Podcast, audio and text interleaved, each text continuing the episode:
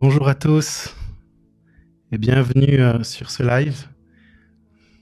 Donc, euh, c'est un live qui n'était pas du tout prévu, mais euh, il m'a semblé bon de faire une petite vidéo sur ce sujet. Il y a, depuis quelques, quelques semaines, il y a une phrase qui retentit dans mon cœur. et cette phrase, c'est Libérer les prophètes, libérer les prophètes, libérer les prophètes. Et j'ai prié sur ce sujet et il m'a semblé bon de faire une vidéo sur peut-être quelques points, peut-être deux points, euh, qui sont venus dans mon esprit euh, quand je prie sur ce sujet-là. Donc, euh, libérer les prophètes. Vous savez, avant de commencer et, parler de ce sujet, et cette vidéo s'adresse à ceux qui ont, soif d'une vie prophétique, qui ont soif de cette vie où on voit l'onction prophétique, et, ceux qui sont même appelés à être, et qui sont appelés et qui sont des ministères prophétiques. Euh, et je fais bien sûr la distinction ici entre l'onction prophétique et, l'office du prophète, le ministère don de prophète, d'accord? Mais cette vidéo s'adresse aux deux.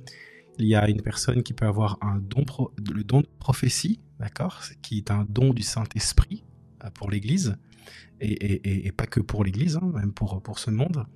Euh, et le, prophète qui est un, don du Fils, pour l'Église. D'accord? La différence, c'est qu'il y a c'est le don du Saint-Esprit, l'autre c'est les dons du Fils. Le don du Saint-Esprit, c'est ce qu'on fait, donc le don de prophétie. Et le ministère de prophète, c'est pas, c'est pas ce qu'il fait, c'est qui il est. D'accord? Qui il est et ce qu'il est est un don pour l'Église. Et bien sûr, le rappel, l'appel est complètement euh, différent.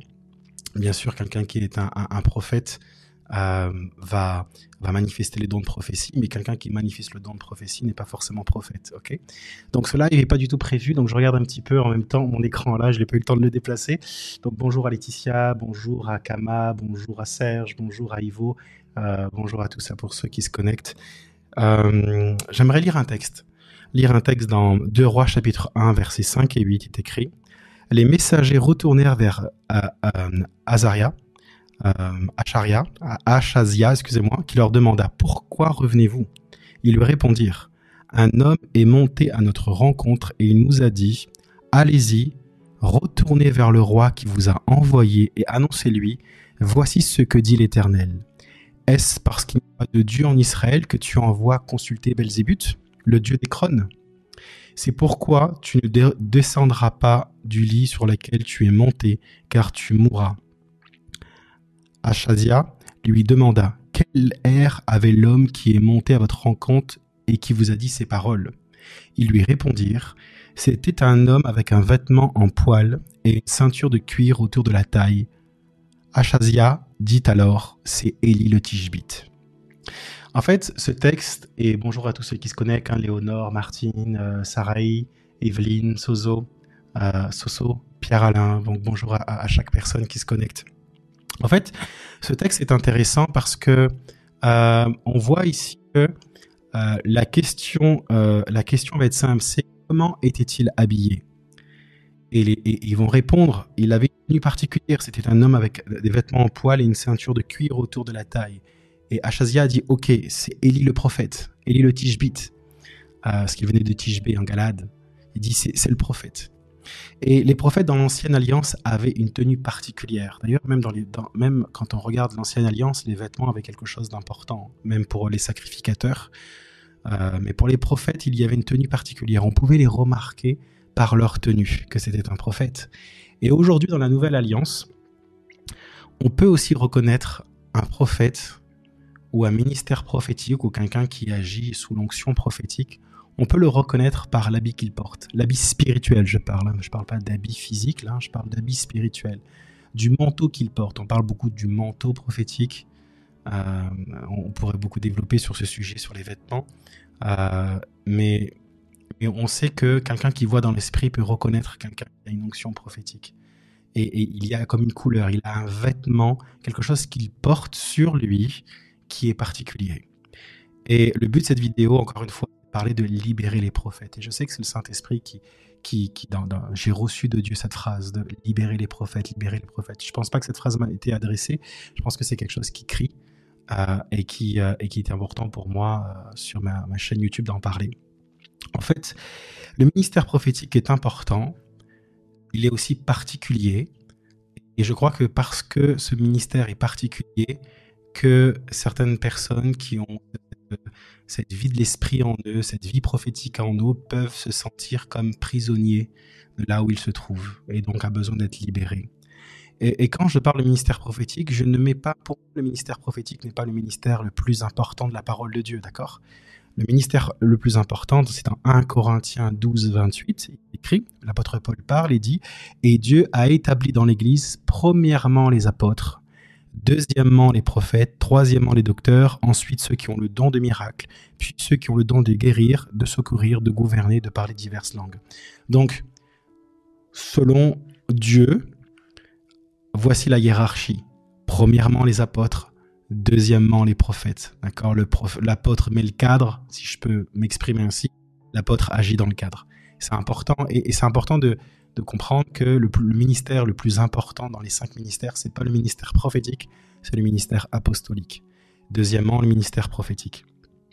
Et ma vidéo va être courte, hein, mais, euh, mais euh, j'avais deux points concernant le fait de libérer, libérer les prophètes. Il y a des personnes qui regardent cette vidéo et peut-être que tu regardes cette vidéo et tu te dis mais moi je, je sens que j'ai une... Et je rencontre plein de monde dans, les face-à-face que l'on fait avec David ou quand je fais des conférences où je suis invité, des gens, des jeunes qui viennent me voir, des, personnes qui viennent me voir en disant voilà j'ai un appel prophétique mais je comprends pas qu'est-ce qui se passe, euh, je, on comprend pas ce que je vis, euh, j'ai l'impression de passer par un désert alors que... Et, j'ai l'impression qu'on ne sait pas comment s'y prendre avec moi. Et c'est compliqué, ces gens-là vivent difficile. Et je crois qu'il est important de, de, mettre des points bibliques qui va libérer des, des, des, jeunes ministères prophétiques. Ok? Euh, donc je vois qu'il y a des personnes qui écrivent, euh, qui écrivent. Donc bonjour à chaque personne qui se connecte. On dit que le son n'est pas très bon. Je vais juste couper alors peut-être le, son de la musique. Donc je pense que là ça va être ça va être mieux. Euh, est-ce que vous m'entendez bien? Est-ce que tout est ok? Euh, je crois qu'il y a un problème de micro, mais moi de mon côté tout va bien. Mais je pense que c'était la musique que je mettais qui posait problème. Le premier point que je veux partager, c'est dans le fait de libérer les prophètes, c'est ne mettons pas les ministères prophétiques dans une boîte. Ne mettons pas les ministères prophétiques dans une boîte. En fait, ce que je remarque, et quand je discute avec certaines personnes, qui n'ont pas l'habitude des pasteurs, hein, même qui qui, qui, qui, qui, de tout leur cœur veulent aider certaines personnes, mais, mais ils ont besoin aussi de, de, de et, n'ont pas forcément euh, d'expérience dans le fait de, de, comment, comment gérer. Euh, on, dit que le son est OK, merci beaucoup. Comme, comment gérer les ministères prophétiques? Et si vous regardez cette vidéo, peut-être que vous dites oui, mais moi, je suis pas pasteur, mais, mais, mais vous pouvez peut-être sentir peut-être une frustration là où vous êtes. Et ce que je remarque, attention, je ne, je ne fais pas une généralité dans ce que je dis, euh, mais dans mon expérience et dans les discussions que j'ai pu avoir, il y a des personnes qui ont comme cette fibre prophétique, vivent des choses et se sentent comme tout seuls. Se sentent comme tout seuls à vivre ça, l'impression d'être bizarre. Mais d'un côté, s'ils ils ne le sont pas, s'ils si, quittent cette voie-là, ils ont l'impression de s'éloigner de la vie. et ils disent, mais je, je sens que j'ai été fabriqué ainsi, pour, pour agir ainsi, dans quelque chose qui est prophétique. Mais là où je me trouve, on ne comprend pas ce que je vis. Et en fait, le problème, c'est qu'on essaie de mettre le ministère prophétique dans une boîte. Et on essaie de dire, OK, voici une liste de ce que de ce que c'est qu'un prophète, de ce que c'est que l'onction prophétique. Et donc bonjour à tous qui se connectent, hein, Tina, Cédric, il y a la Suisse qui se connecte, Nicole, Monique, Maria, Manuela, bonjour à chacun. Et euh, on essaie de mettre le ministère prophétique dans une boîte et on dit voici ce que c'est qu'un ministère prophétique et on essaie de forcer les gens à rentrer dans cette boîte en disant ben, si tu as appelé un ministère prophétique, tu dois rentrer là-dedans. Et je crois que c'est le, pire danger pour un ministère prophétique. Le, meilleur moyen de tuer des jeunes prophètes, c'est de les obliger à rentrer dans une boîte. et, pourtant, la boîte paraît, jolie en disant oui, mais c'est ça le ministère prophétique. Et c'est un danger. C'est un danger parce que imaginons que je prends, euh, je prends euh, un ministère comme Ézéchiel, ou Jérémie, par exemple, le prophète Jérémie, et je lis son histoire et je dis, OK, voici les critères de, ce que c'est qu'un prophète en me basant, par exemple, sur, sur Ézéchiel et sur Jérémie, par exemple. Donc, je vais faire toute une liste. OK, euh, c'est un prophète, euh, donc il doit être auprès du peuple de Dieu, euh, il est avec le peuple de Dieu, voici tout ce qu'il vit, voici tout ce qu'il traverse, voici les visions qu'il reçoit, voici les prophéties qu'il reçoit, et voici ce que c'est qu'un ministère prophétique. Et on peut l'imposer aux gens en disant, ben voilà, si tu as appelé un ministère prophétique, voici ce que tu dois faire. Mais, mais si on prend par exemple un autre prophète, comme par exemple le prophète Daniel, eh ben du coup, ça colle plus, parce que Daniel n'était pas avec le peuple de Dieu, Daniel était auprès du roi. Et sa vie était très différente des autres. Vous voyez ce que je veux dire?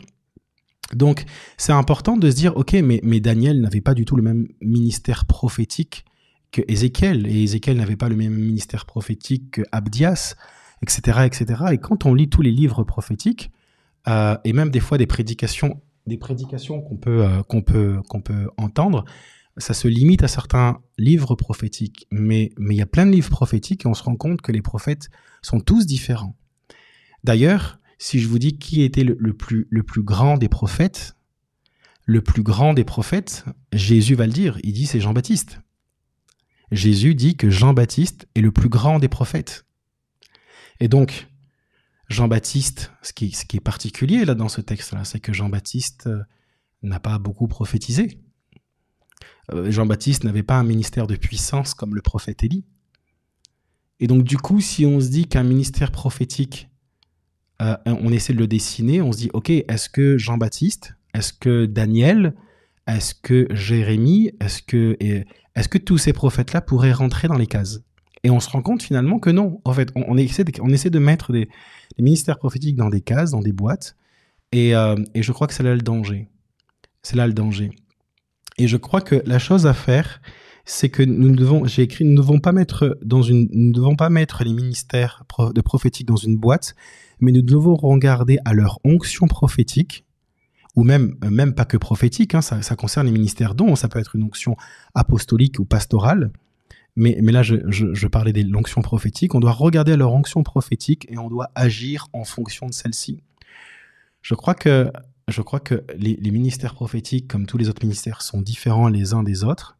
Et le but, c'est de regarder comment ils fonctionnent et dire, OK, comment l'Esprit de Dieu agit à travers lui Ok, Dieu agit à travers lui, à travers la louange. Il a, il a une onction prophétique, mais à travers la louange. Ok, lui, une onction prophétique, mais, mais il est dans les affaires. Et puis lui, il est concentré. Il c'est une onction prophétique, mais dans l'enseignement. Lui, il a une onction prophétique, mais qui va vraiment être dans le ministère de puissance.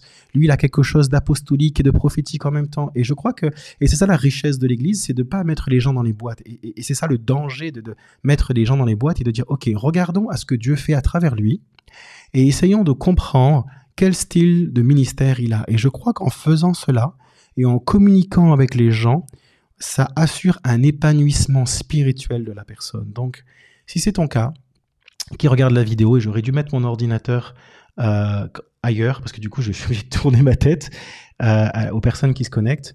Euh, mais je crois que c'est important de, de, si tu te sens concerné par ce sujet, n'essaie pas d'être dans une boîte.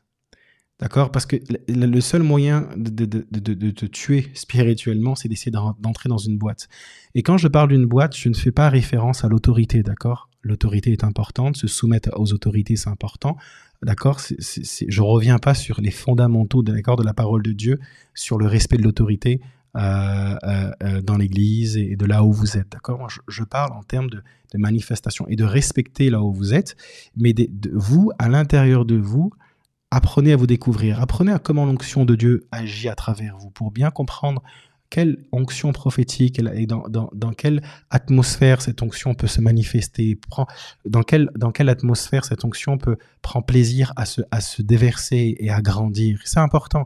Et je crois que la première manière de libérer cette onction-là, c'est de dire, OK, je n'ai pas à me mettre dans une boîte, j'ai juste et, à essayer de dire, OK, parce que je suis appelé à être tant ou tant, alors je dois être comme ça. Non, c'est plutôt l'inverse. C'est de dire, je vois comment Dieu agit à travers moi et puis j'ai tendance à voir que j'ai plutôt cette couleur-là ou cette couleur-là, cette sonorité-là ou cette sonorité-là. OK? Donc c'était mon premier point, euh, mon premier point sur euh, libérer les prophètes. Donc ne mettons pas les ministères prophétiques dans une boîte. Mon deuxième point et mon dernier qui, qui, m'a travaillé aujourd'hui, je vous avoue, et c'est pour ça que je, lance ce live comme ça sans prévenir, c'est euh, cette phrase m'est venue, c'est veillons à l'esprit de Saül. Veillons à l'esprit de Saül. Vous savez, David était un prophète. Le roi David était un prophète, d'accord? D'ailleurs, c'est Pierre qui en parle dans Acte chapitre 2, d'accord? Acte 2, verset 30, où il dit que David était un prophète. Donc c'est un ministère prophétique. Euh, et il y a une histoire dans, il y a une histoire que j'aimerais vous raconter qui, va appuyer mon point. Et c'est cette pensée que j'ai dans mon esprit pour vous. Dans 1 Samuel 17, 37 à 39, il est écrit, c'est quand, euh, quand, Goliath se présente devant le peuple d'Israël euh, et que tout le monde a peur d'y aller, même le roi Saül, et David veut y aller. D'accord? Et avant d'y aller avec sa fronde, là où il a reçu des victoires, là où Dieu lui a donné des victoires avec, l'armure que Dieu lui a donnée, qui était avec l'arme que Dieu lui a donnée. L'arme que Dieu lui avait donnée, c'était une fronde. Et avec ça, il avait tué l'ours, il avait tué le lion. Et Dieu l'avait équipé ainsi. Et à un moment donné, il va se passer quelque chose avant de tuer Goliath. Est écrit David dit encore L'Éternel qui m'a délivré de la griffe du lion et de la patte de l'ours me délivrera aussi de la main de ce Philistin. Il parle de Goliath. Et Saül dit à David Va, et que l'Éternel soit avec toi verset 38, Saül fit mettre ses vêtements à David, il plaça sur sa tête un casque d'airain et le revêtit d'une cuirasse. David ceignit l'épée de Saül par-dessus ses habits, il voulut marcher, car il n'avait pas encore essayé, mais il dit à Saül, je ne, puis, pas marcher avec cette armure, je ne suis pas accoutumé, et il s'en débarrassa. Et il s'en débarrassa. En fait, ce qui va se passer dans ce texte, c'est que Saül va essayer, va prendre son armure en tant que roi, euh, et, le mettre sur, euh, et sur euh, David, qui est un prophète, mais David n'arrivera pas à fonctionner avec cette armure-là. Et, et, il a préféré s'en débarrasser et de garder l'arme que Dieu lui avait donnée, c'est-à-dire la fronde avec laquelle Dieu l'avait avait exercé ses mains au combat pour pouvoir tuer le géant, d'accord?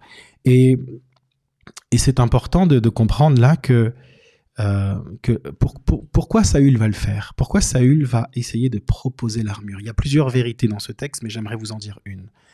La première, la première chose que Saül va faire en mettant son armure, c'est qu'il veut qu'on sache, parce que tout Israël a peur, que si David arrive à tuer David arrive à tuer Goliath, eh ben, ce sera grâce à l'armure de Saül. Il y avait un moment donné où, où c'était pas simplement pour sa protection, mais il voulait aussi faire en sorte à ce que ce jeune prophète, qu'il ne savait pas, qu'il ne connaissait pas encore, puisse avoir non pas sa protection, mais puisse, mais, c'était quelque chose de déguisé pour dire David, si tu remportes ce combat, ça sera grâce à moi, grâce à mon armure. Euh, euh, entre dans la boîte, rentre dans, comment je fonctionne. Et il va essayer, David, on va essayer de le mettre dans une boîte, on va essayer de le mettre dans, dans une armure qui n'est pas la sienne. Et, c'est mon premier point, et par le ça aussi de dire ne mettons pas les prophètes dans une boîte. On va essayer de lui donner une armure en disant voici comment ça fonctionne. Tu veux, tu veux tuer des géants, tu veux tuer des gens, mais c'est avec cette armure. Alors que Saül n'avait jamais tué de géants. Saül n'avait jamais tué de géants. Mais Saül va dire écoute, mets mon armure. Voici comment ça doit se passer. Et il y a des jeunes prophètes comme ça qui commencent et on leur donne une armure qui n'est pas la leur et ils ont des difficultés à avancer et ils pensent que la, et, la, vie disparaît dans leur vie, leur, leur vie spirituelle diminue parce, parce que l'armure qui est sur eux n'est pas l'armure que Dieu leur a donnée. Et David va faire quelque chose, il va dire, il va s'en débarrasser. Et mon point est celui-ci, c'est l'esprit de Saül désire voler la victoire des jeunes prophètes en lui proposant une protection déguisée. Parce que si David avait pris cette armure et avait remporté le combat, la victoire aurait aussi appartenu à Saül parce que c'était grâce à l'armure de Saül que David aurait tué Goliath. Et, je crois que dans, les jeunes ministères prophétiques, il faut se protéger de cela. Se protéger de cela. Et, je fais là, euh, j'aimerais parler de deux points. D'accord J'ai pas forcément préparé de notes, j'ai juste écrit quelques versets, mais, mais euh, mais euh, ce que je veux dire par là, j'aimerais dire deux points. La première des choses, c'est que Saül n'a jamais tué de géant. Et David, dans ce texte, hein, qui est très connu, David contre Goliath, David va tuer, euh, David va tuer Goliath. Et, c'est David est devenu un tueur de géants avec, avec l'arme que Dieu lui a donnée. Et, si, tu as, si Dieu t'a oint d'une onction prophétique, t'a appelé au ministère prophétique, Dieu t'a donné des armes et il faut que tu apprennes à utiliser ces armes, d'accord? N'essaie pas de mettre l'armure de quelqu'un d'autre. Dieu t'a donné des armes, aiguise-les, apprends à tuer. David a tué l'ours, David a tué le lion, personne ne l'a vu. Il l'a fait dans le secret. Et chaque ministère prophétique, quand il commence, doit vaincre euh, le lion et l'ours dans le lieu secret. Il doit vaincre, il doit avoir, il doit remporter des victoires que personne ne peut voir. Et, c'est une, comme une, des grades que le, jeune ministère prophétique prend dans l'esprit euh, concernant l'appel que Dieu lui donne. Ça, c'est important. Et d'ailleurs, quand on lit l'histoire de David, on va voir que les vaillants guerriers de David, quand David deviendra roi, étaient entourés de tueurs de géants. Et même des hommes qui ont fait beaucoup plus que David. David était entouré ensuite de vaillants guerriers qui étaient des tueurs de géants. Mais, mais Saül n'a jamais eu dans son armée de tueurs de géants. Mon point est celui-ci. Tu dois remporter et tu dois tuer, tu dois remporter ta bataille, tu dois tuer ton géant avec les armes que Dieu te donne. Et à ce moment-là, à un moment donné, Dieu va t'entourer aussi de tueurs de géants. C'était mon premier point. Et mon deuxième point, c'est quand je parle de l'esprit de Saül, euh, je veux faire une distinction ici entre père spirituel et l'esprit de Saül. Je ne veux pas que ce soit mal interprété. Je crois au, principe de, père spirituel, mais, je crois qu'on a mis beaucoup de choses là-dedans, dans père spirituel, et je crois qu'il y, a eu, des abus. Il y a eu beaucoup d'abus. Et, euh, j'ai écrit un plan YouVersion, si vous utilisez l'application Bible, pouvez aller dans les plans, taper euh, Père spirituel Jérémy Potin, ou juste Jérémy Potin, vous allez voir, j'ai mes plans YouVersion, l'application Bible. J'ai un plan qui s'appelle Père spirituel, où, j'en parle, je parle de, ça. Et, je crois qu'ici, il y a un vrai principe biblique dans le, dans le Père spirituel et le Fils spirituel. Mais des fois, on met un peu tout et n'importe quoi là-dedans. Il est important, et j'ai écrit que un Père spirituel élève son Fils dans son ministère il élève son fils, il le fait grandir pour son ministère. Mais l'esprit de Saül sacrifie le, fils spirituel pour son ministère. C'est pas la même chose. Quelqu'un qui utilise des, fils spirituels pour les écraser, pour les utiliser pour son propre ministère, ce n'est pas un père spirituel. D'accord? C'est l'esprit de Saül, ça. C'est ce qu'il a voulu faire en disant, euh, on pourrait parler de la différence entre l'esprit de Saül et le père spirituel. Mais ce que je veux dire par là, c'est que il y, a quelque chose à comprendre dans veillons à l'esprit de Saül. Quand vous avez, si vous avez une onction prophétique, vous sentez que Dieu vous appelle à être prophète, veillez à l'esprit de Saül. Dieu vous a donné des armes. N'essayez pas de rentrer dans l'armure de quelqu'un d'autre parce que vous n'allez pas pouvoir avancer. David ne pouvait pas avancer avec cette armure. Tu ne vas pas pouvoir avancer dans ta vie chrétienne, dans ta vie spirituelle. Tu ne vas pas pouvoir être agile dans le monde spirituel. Tu ne vas pas pouvoir capter ce qui se passe dans le monde spirituel parce que tu n'as pas été accoutumé à porter cette armure parce qu'elle ne t'appartient pas. Dieu t'a équipé d'une certaine manière et c'est important dans cette notion de libérer les prophètes, cette phrase qui est dans mon esprit depuis plusieurs, plusieurs, plusieurs jours, de comprendre que Dieu t'a équipé d'une certaine manière et tu dois l'accepter et y aller avec, ce que Dieu t'a donné. C'est important. Et de dire, OK, et, aiguiser les armes que Dieu te donne. N'oublie pas, et je, vais insister sur ce point, euh, David, avec, avec, avec l'arme que Dieu lui avait donnée, il avait réussi à vaincre le lion, il avait réussi à vaincre l'ours. Et c'est grâce à, ces armes que Dieu a, a commencé à lui, à lui donner comme des grades spirituels qui un jour lui a permis de se présenter devant tout le monde. Donc quelqu'un, un jeune ministère prophétique, va toujours commencer dans l'ombre. Toujours, toujours, toujours. Parce que c'est là où Dieu va travailler son cœur. C'est là où Dieu va le, travailler. Comme Élie, Élie le Tishbite, qui vient et qui donne une parole prophétique au roi en disant la pluie ne tombera pas. Qu'est-ce qui se passe ensuite? Dieu le prend et l'envoie au fleuve de Kérit, là où personne ne le voit. D'accord? Et, et Dieu là vient le travailler. D'accord? J'ai déjà fait une vidéo sur ce sujet-là. Donc, Gardez, n'oubliez pas que, n'essayez pas de vous mettre dans une boîte. Essayez de comprendre l'onction que Dieu vous a donnée et comment elle se manifeste. Et c'est cette onction et cette manière, et, c'est cette onction que Dieu vous a donnée et comment elle se manifeste qui vous permettra de savoir quel style de ministère prophétique Dieu vous donne et pas l'inverse. C'est quand même, c'est comme ça que ça fonctionne. Et de deux, faites attention à ceux qui essaient de, de, de qui n'ont pas un cœur de père spirituel, mais qui va essayer de vous utiliser pour leur propre gloire ou pour leur ministère à eux. Faites attention à cela, protégez vos cœurs. Et puis, euh, et puis je pourrais dire encore beaucoup de choses, mais j'aimerais finir cette vidéo là-dessus. Je regarde un petit peu vos commentaires. Il y a Pierre-Alain qui dit Merci Jérémy, ce deuxième point me parle directement. Amen, merci. Josette, c'est vrai, c'est ce que j'ai vécu. Ok, Maria, c'est incroyable. Ok, je vois que ça vous parle. Je suis content. Euh, je regarde d'autres commentaires. Merci, merci. Vous savez, j'aimerais juste. Euh, je pense que je, ferai une autre vidéo, d'autres vidéos là-dessus. Je voulais pas faire une vidéo très très longue, mais si ce sujet vous intéresse, n'hésitez pas à me poser des questions là, pas forcément dans le chat, mais écrivez-moi euh, en commentaire, posez-moi des questions. Et puis si ça, vous intéresse, je, pourrais faire des vidéos sur ce sujet-là. Je crois qu'il est temps, et on est dans une saison particulière, je le crois, euh, où il y a une accentuation de la présence de Dieu, du mouvement de Dieu.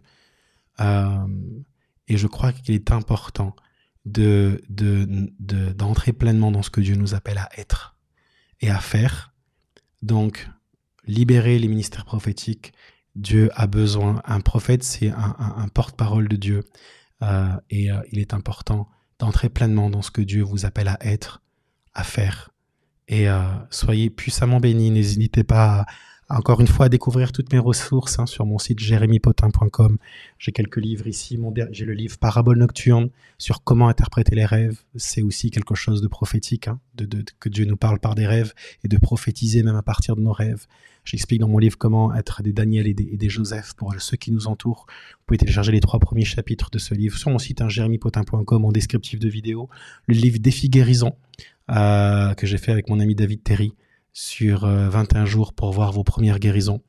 Euh, donc le lien est aussi en descriptif de vidéo sur mon site jérémypotin.com et mon dernier livre qui est sorti qui s'appelle Combat spirituel, les 25 vérités les plus importantes sur le combat spirituel. vraiment, c'est comment discerner les stratégies du diable, comment lutter contre les puissances des ténèbres, comment détruire les forteresses spirituelles, comment vous protéger des attaques démoniaques, comment grandir dans le discernement des esprits. Euh, j'explique tout là-dedans. Euh, les, les, les, 60 premières pages, je crois qu'il y a 67 pages gratuites. Vous pouvez le télécharger sur mon site jérémypotin.com. Vous avez les 60 ça, ça représente moins d'un tiers, hein, moins d'un tiers du livre. Mais voilà, une soixantaine de pages que vous allez pouvoir lire et découvrir gratuitement. Le livre se trouve sur mon site aussi, jérémypotin.com. Je crois qu'il va vraiment vous bénir. Euh, sur ce, n'hésitez pas à m'écrire en commentaire s'il y a des sujets qui, qui vous interpellent je prendrai le temps de, vous lire et, euh, et, si, euh, et peut-être faire des vidéos sur certaines des questions. Donc merci à chaque personne qui se sont connectées. Merci Manuela, merci France, Maria, euh, Inesa, Bab de 26, 22. Voilà, il y a, y a, Christine, Maria, Nicole, Marie. Donc Manuela, Michel, Sophia, Cédric, Alice. soyez puissamment bénis. Et puis je vous dis à très bientôt dans, une, dans un prochain live. Soyez bénis.